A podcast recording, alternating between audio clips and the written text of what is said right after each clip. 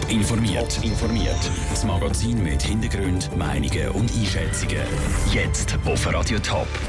Was die Lehrer zum einfacheren Uni-Einstieg für Fachmaturanten sagen und was die Umfragen zu den Abstimmungen im Februar prognostizieren, das sind zwei von den Themen im Top informiert. Im Studio ist Vera Büchi an die Fachmittelschule gehen und dann an die Uni studieren. Im Kanton Zürich ist das jetzt dann möglich. Schon ab dem Sommer können Fachmaturanten die sogenannte Passerelle machen. Raphael Wallimann. Die Zürcher Regierung macht vorwärts. Erst gerade im Herbst hat der Bundesrat grünes Licht gegeben, dass neu auch Fachmaturanten eine sogenannte Passerelle machen können. Und schon diesen Sommer wird das im Kanton Zürich auch eingeführt. Das heisst, für Studenten an einer Fachmittelschule wird es einfacher, an die Uni zu gehen.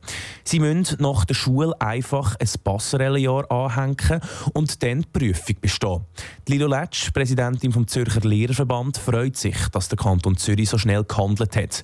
Dass es jetzt plötzlich zu viele Studenten gibt, glaubt sie nicht. Wir haben sicher nicht viele Studenten, wir haben eine relativ tiefe Mobilitätsquote, aber ich denke, es ist wichtig, dass die Richtigen, die Motivierten das Ziel erreichen und viele merken das eben erst später im Laufe der Schule mit allem Anfang. Der Kanton Zürich geht davon aus, dass nur ein kleiner Teil der Fachmaturanten dann auch wirklich die Passerelle macht. Bis jetzt ist das Unistudium für Fachmaturanten nicht möglich gewesen, ausser sie haben die zweijährige Erwachsenenmatur gemacht.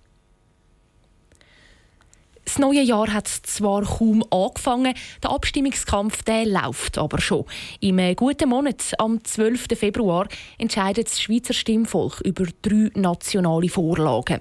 Die ersten Umfragen dazu, wie die Abstimmungen könnten ausgehen, sind draussen. Sandro Peter, du hast dir die Umfrage ein bisschen genauer angeschaut. Zuerst mal zu den Resultaten. Wie sehen die aus?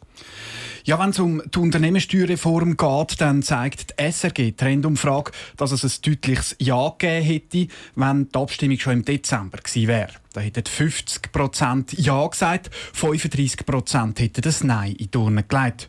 Die Media-Umfrage auf der anderen Seite sieht da Vorteil für die Gegner der Steuerreform, wenn auch nur ganz knappe Vorteile. Dort sagen 43% der Befragten Nein, 40% sagen Ja. Einig sind sich die Umfragen aber darin, dass viele Leute gar noch nicht wissen, was sie abstimmen.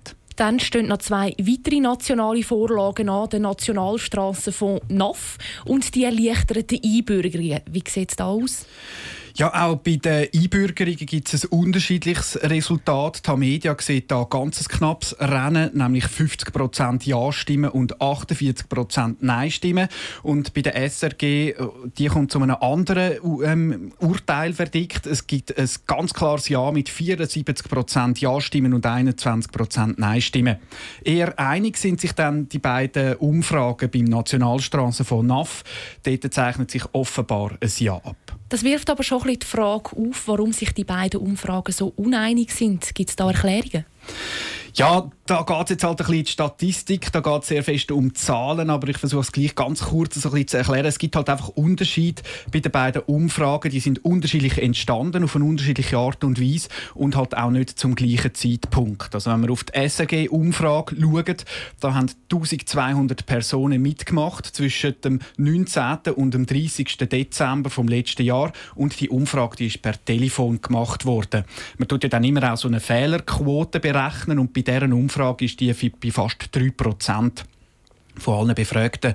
Bei der Tamedia da sieht es ganz anders aus. Die Umfrage die ist online gemacht worden und zwar am 2. und am 3. Januar und dort haben fast 14'000 Antworten ähm, sind reingekommen und bei dieser Umfrage liegt der Fehler bei 1,2 Prozent. Also wenn man die Zahlen ein bisschen miteinander vergleicht, das sind doch sehr unterschiedliche Art und Weise, wie die Umfragen zustande sind. Danke Sandro Peter für die Informationen.